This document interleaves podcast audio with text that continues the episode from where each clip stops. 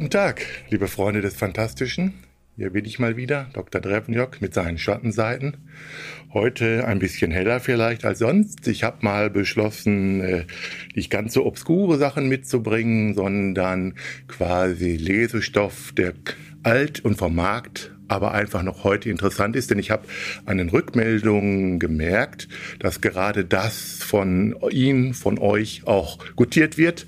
Und äh, ich möchte deswegen mit einem Klassiker beginnen, beziehungsweise es ist ein Science-Fiction-Roman geschrieben von einem der Großmeister des Genres, von äh, Arthur C. Clarke.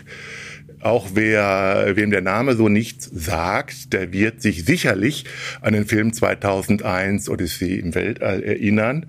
Den hat Clarke äh, auf der Basis einer Story, die er geschrieben hat, äh, zusammen mit Stanley Kubrick entwickelt und dann danach auch den Roman zu diesem Film geschrieben.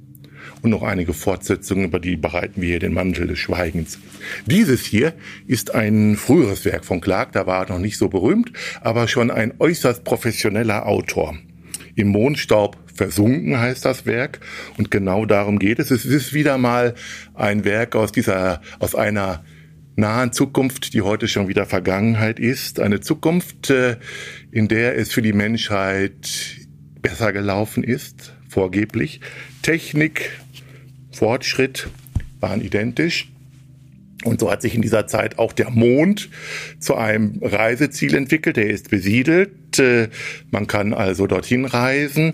Und in diesem Falle geht es darum, dass man auch mit einem Mondbus über die Oberfläche fahren kann. Das ist dann für eine gewisse Anzahl von Passagieren. Ich glaube, es sind so etwa zwischen 20 und 30.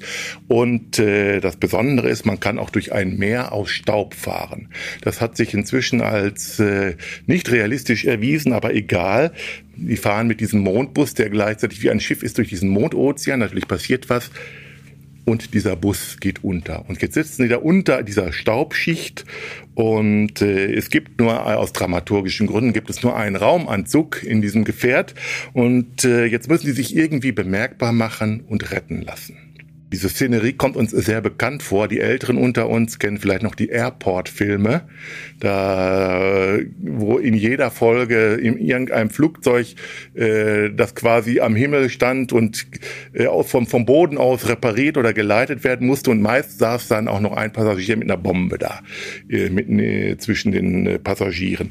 Ähnlich ist das hier äh, es sind die üblichen Klischees und Schwierigkeiten. Äh, einer dreht durch, dann gibt's einen, der ist krank und muss unbedingt gerettet werden. Der, der Kapitän tut, was er kann, aber die Zeit läuft, läuft langsam ab. Und draußen bemühen sich natürlich äh, die Retter darum, die Leute rechtzeitig rauszukriegen. Wie gesagt, eine ganz einfache Geschichte, auch heute noch zigfach äh, mm, im Gebrauch. Nur, dass sie eben hier wunderbar und fast nüchtern dokumentarisch von Clark erzählt wird. Er hat es nicht so sehr mit den Figuren. Das wurde ihm zum Vorwurf gemacht, aber ich finde in diesem Falle ist das nur von Vorteil. Er war ein studierter äh, Physiker und kannte sich also, der, der Roman ist 1961 entstanden, er kannte sich also damals auf dem Mond gut aus. Und das merkt man. Es ist manchmal vielleicht sogar ein bisschen viel wie ein Sachbuch, äh, das er aber dann eben mit interessanten, spannenden Leben füllt. Es kommt auch eine seiner realen Erfindungen äh, zum Tragen. Clark gilt als einer der geistigen Väter des stationären äh, Kommunikationssatelliten.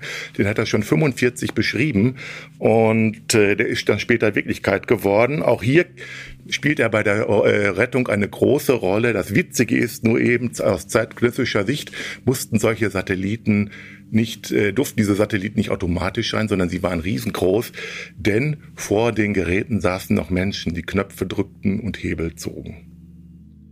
Natürlich gibt's ein Happy End, aber bis es soweit ist, vergeht viel Zeit, vergeht viel Aufregung äh, Und es ist sogar Zeit für den ein oder anderen Witz. Also unter den Rettern ist einer, der ist, der, der heißt Anson, ist vorlaut, weiß immer, was zu tun ist bei der Rettung und überhaupt. Und äh, Anson ist der Mittelname, der wenig bekannte Mittelname des äh, Kollegen, des Schriftstellerkollegen Robert A. Heinlein, das ist also das A, und der war dafür bekannt, dass er also zu allem und jedem was zu sagen hatte. Und da hat ihm Clark einen kleinen mitgegeben. Ähm, es ist also, der Mann hatte durchaus Humor. Und ich halte es nochmal hoch. Es ist Gott sei Dank auch mehrfach wieder aufgelegt worden. Ich habe hier eine der älteren Ausgaben.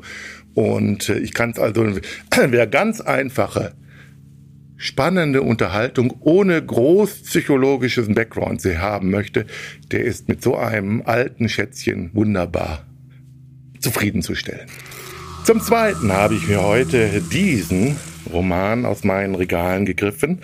Es ist äh, die neuere Ausgabe, allerdings auch schon wieder fast 40 Jahre alt, äh, eines Science-Fiction-Jugendromans in dem Punkt muss ich sagen, habe äh, hab ich so eine gewisse Hassliebe entwickelt. Äh, ich habe die, ich lese diese Romane sehr gerne und rege mich, weil ich mich schrecklich gut darüber aufregen kann. Sie sind aber auch deswegen inter interessant, weil sie neben der Story noch eine zweite Bedeutungsebene besitzen. Wie ist man früher mit seinen Kindern, mit seinen Jugendlichen umgegangen? Das mag jetzt sehr pädagogisch klingen und so war das ursprünglich auch gemeint, aber in diesem Falle kommen eben Unterhaltung und Hintergrund nämlich die Jugend auf Trab und auf äh, Richtung zu bringen, kommen eigentlich äh, exemplarisch zusammen. Duell in der Tiefe heißt dieses Buch. Es ist von zwei Altmeistern geschrieben, Frederick Pohl und Jack Williamson. Die haben jeder für sich quasi jeden einzelnen der Preise, die die Science Fiction bieten konnte, gewonnen. Mehrfach. Sind auch beide steinalt geworden. Äh, Williamson, der ist 1928 äh, angefangen zu schreiben und äh, hat dann bis 2006 durchgezogen. Dann ist er in seinem 99. Lebensjahr gestorben. Das ist also die längste Karriere eines Science-Fiction-Schriftstellers, die bisher belegt ist. Ganz Kurz hinter ihm liegt Frederick Pohl. Der ist, äh, hat noch ein bisschen länger gelebt, ist dann aber mit, mit 94 gestorben. Und die beiden haben in den 1950er Jahren mehrfach zusammengearbeitet. Nicht nur in diesem Falle.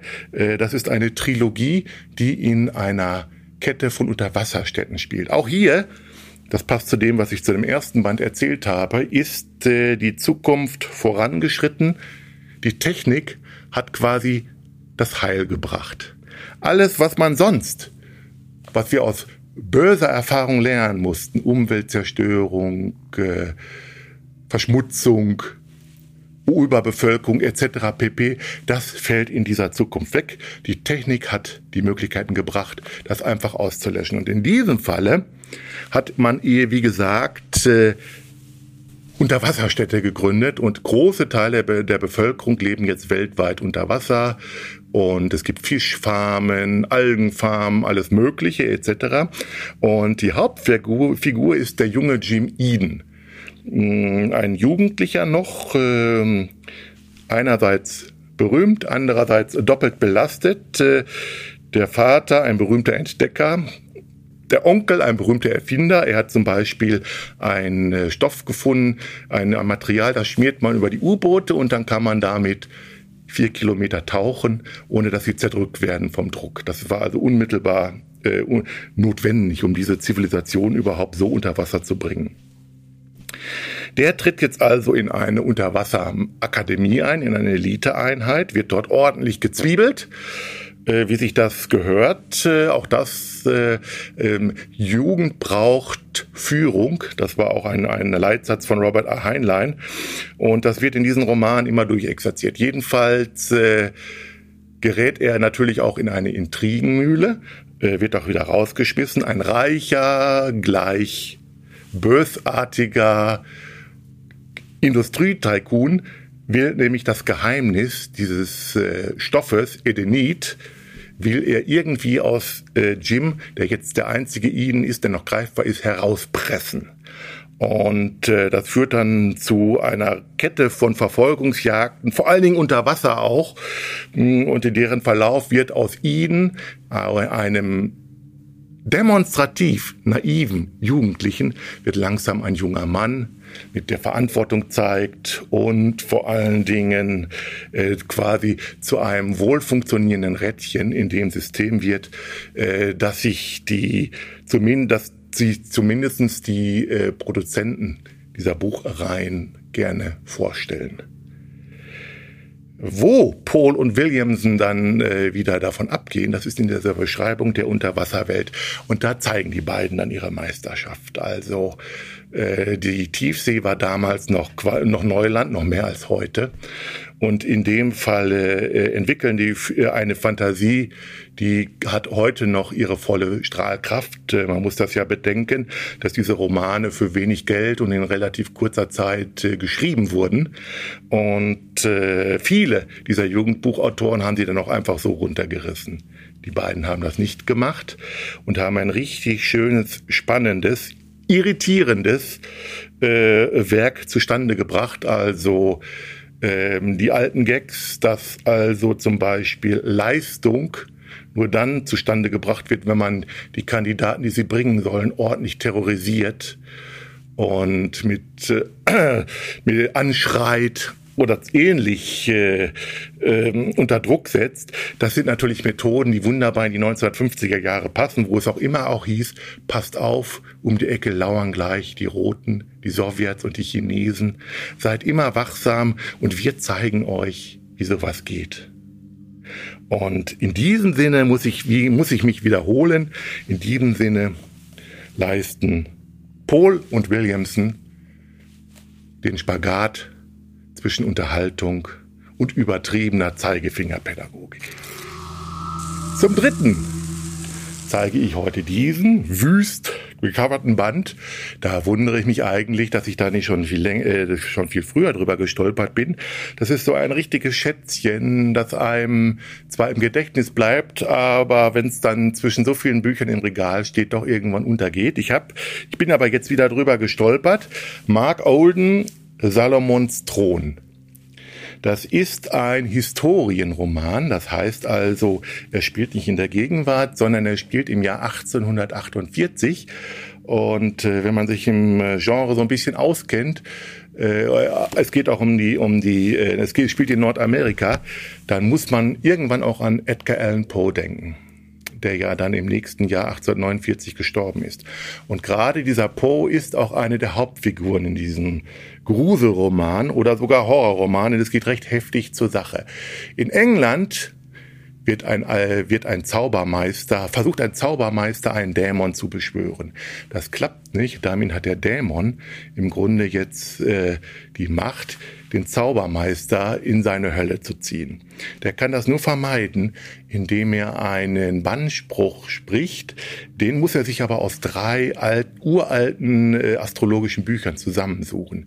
Die sind nun leider in Amerika äh, und dorthin macht sich dann dieser Zaubermeister auf und stolpert dann quasi über Poe, denn der ist damit beschäftigt, den Nachlass dieses äh, inzwischen auch verstorbenen Bücherkäufers zu regeln. Das ist einer dieser dramaturgischen Wolken, äh, die muss man so nehmen, wie sie sind. Dem Zaubermeister auf den Fersen ist eine weitere Hauptperson. Das ist ein Boxer aus England. Äh, dem hat der Zaubermeister seine Frau und äh, die Kinder umgebracht. Der will also Rache. Und der tut sich dann mit Po zusammen, denn die wollen jetzt natürlich verhindern, dass dieser Zaubermeister diese Bücher an sich bringt. Denn sobald das gelänge, könnte er seine ursprünglichen Pläne, die natürlich wieder auf die übliche Weltherrschaft des Grauens hinauslaufen, realisieren. Das Besondere an diesem Roman ist jetzt nicht unbedingt die, die Handlung, obwohl die wunderbar spannend und konsequent abläuft. Es ist wieder mal einer dieser Romane, wo auch die Stimmung absolut passt. 1850er Jahre ohne Romantik. Äh, die Vergangenheit ist schmutzig, brutal Äh, es gibt keinerlei soziales Netz. Äh, auch im Detail weiß Olden, was das bedeutet. Boxer, Boxkämpfe bedeuteten damals nicht, dass man mit Handschuhen und 15 Runden gegeneinander antritt, sondern mit bloßen Fäusten behieb man so lange aufeinander ein, bis einer liegen blieb. Und das durchaus für immer. Und so ist auch dieser Boxer eine total verhauene, zernarbte Gestalt, äh, auch im Inneren durch den Verlust äh, zu einer grimmigen Rachemaschine geworden, die sogar der Hexenmeister fürchtet. Es geht jetzt hier auf, äh, ich muss mal schauen, es sind, ja, es ist ein dickes Buch, knapp 500 Seiten, geht das hin und her. Äh, natürlich auch unter Anwendung von dämonischer Unterstützung sollen Po und der Boxer ausgeschaltet werden. Klappt nicht. Und es kommt dann zu einem richtig, nicht nur spektakulären Finale, sondern auch zu einem äußerst interessanten Twist. Das will ich nur erwähnen, aber nicht, äh, natürlich nicht weiter erläutern. Zum Verfasser noch, das ist nämlich auch interessant, Mark Olden, der war eigentlich bekannt, also er ist 2003, ja, 2003 gestorben, der war eigentlich bekannt für eine Kette von Thrillern, die im Japan, im modernen Japan der 80er, 90er Jahre spielten. Und da hieb er dann alles zusammen, was das, was die Klischees hergaben. Geheimnisvolle asiatische Welt, schöne Asiatin, grausame Foltern, Kung Fu und Schwerterkämpfer, Schuriken, Schwingen, all alles, was eigentlich schlecht, aber unterhaltsam ist, hat er ausgepresst bis zum letzten. Salomons Thron ist sein eigen einziger Horrorroman. Es ist schade, dass er äh, eigentlich, also er ist kaum über 60 Jahre alt geworden, dass er so früh gestorben ist, denn man kann sehen, der Mann hatte durchaus noch andere Qualitäten und hätte dem Horror vielleicht da noch mehr, noch einige mehr äh, Impulse mehr geben können. Aber auch dieses Buch halte ich nochmal hoch. Es ist leicht antiquarisch zu bekommen, es ist nicht teuer und die Lektüre lohnt sich. Und damit möchte ich mich für dieses Mal von Ihnen verabschieden. Ich wünsche Ihnen viel Erfolg und viel Lesespaß.